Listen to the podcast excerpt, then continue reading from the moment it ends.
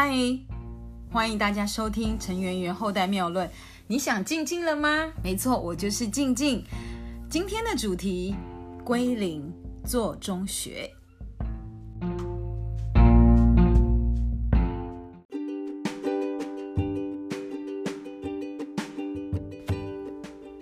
前呢，我有在分享中跟大家提到，我以前的工作其实是在做活动主持，还有跟教育相关的工作。那去年年初的时候，因为 COVID-19 疫情的关系，我很快的呢就做了决定，要来跨界投入不动产这个行业，因为这个行业的价值、价格还有它的知识水平，都是属于高端的商品买卖。那么你们说这个行业压力大吗？当然很大，毕竟它是属于一个高资产的一个买卖行为，再加上说我是属于中年转职，只是因为我过去的行业堆叠的能量，所以让我呢在转职的时候可以比一般的职场新人来的比较有方法。但你们也知道吗？也就是因为我过去的收入水平不错。社交地位看起来非常的光鲜亮丽，大家都是老师、老师、主持人、主持人的喊，也都是很被吹捧。但是因为过去越风光，对自己的要求跟期待的，其实相对也是很高的，而且很多人也会放大来检视我的转职会不会成功。但是你们知道吗？到了一个新的职场，其实我充其量就是一个新人，什么也都不懂。那在去年一整年，我常常都重度失眠，因为我心里其实是很焦虑的，还有很多对于这个知识水平跟技巧的不成熟，导致挫败的压力让我非常的沉重，爆哭的次数其实是很多的。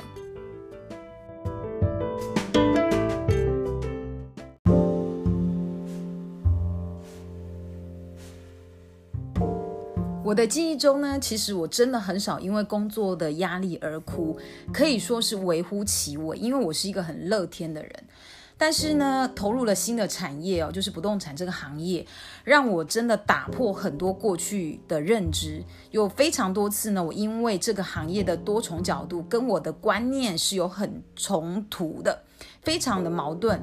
那我也一直在调整自己的认知跟工作方法。我每次爆哭的时候，我都会怀疑什么时候静静变得这么爱哭，我的泪腺怎么是那么容易就引燃？因为变得很玻璃心。其实这个玻璃心大概是因为我的心理的焦虑跟冲突有关。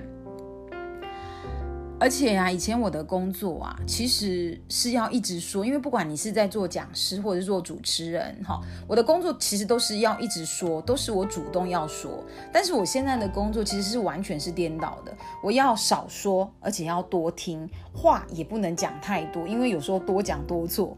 那沟通协调技巧呢更难，因为它涉及的多重的人性跟价格的一个征战。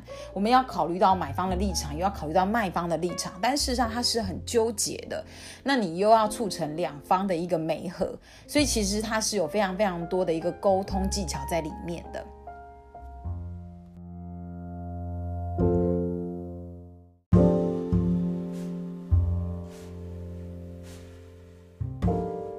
当然，不论是晴天还是雨天，我们呢都一样要去拜访买方或卖方，一样呢要处理很多买卖双方的异议问题。我们其实是没有底薪的哦，你只要没有成交，就是吃老本。那买卖成交前，肯定也是要解决很多买方或卖方所提出的问题，毕竟它是属于高总价，很多人一辈子可能就买这么一次房子，所以呢，其实要让彼此撮合。他真的没有想象中这么容易。不要看说服务费收入好像不错，但是这个行业之所以可以有高的一个服务奖金，就来自于它不是这么容易可以成交买卖的。一个案子呢，也有可能在几乎成交的瞬间，就是因为一个点当下没有办法处理好，那你过去的努力其实就是付诸流水，重新来过。我常常都觉得，每一份工作它有它的价值跟辛苦层面。只是呢，不为他人所知道。当静静在爆哭的时候，在懊悔的时候，你们知道那有多悲伤吗？但是擦干眼泪，我还是要重新面对新的挑战，跟新的客户，要重新架构自己的一个信心跟能量。所以转换跑道肯定不容易，但是危机管理是必须要有所行动跟取舍的。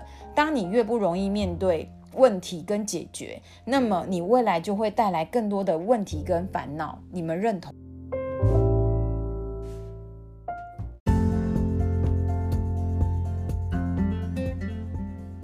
常常我都会想自己：我过去是主持人吗？我过去真的曾经是老师吗？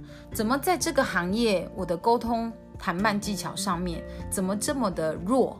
然后口条突然间觉得很容易就打结，因为我真的觉得隔行如隔山，我有很多很多的进步空间，所以我绝对不能自满过去自己的成就。术业有专攻，换一个行业，真的心态跟脑袋就要改变。如果自满于过去的成就，其实我就不会进步，而且也没有人愿意浪费时间在一个骄傲自满的人身上。我呢，常常感谢自己的灵魂有一颗好奇宝宝的心，也有一颗愿意检讨跟学习的心。我没有因为过去的风光，还有台上的亮眼，就自满骄傲，听不下任何的建议或者是修正。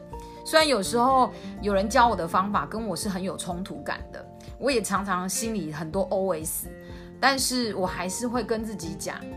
我必须要冷静的下来听，而且要虚心的检讨跟改进，不然我不会成功，我也不会成长。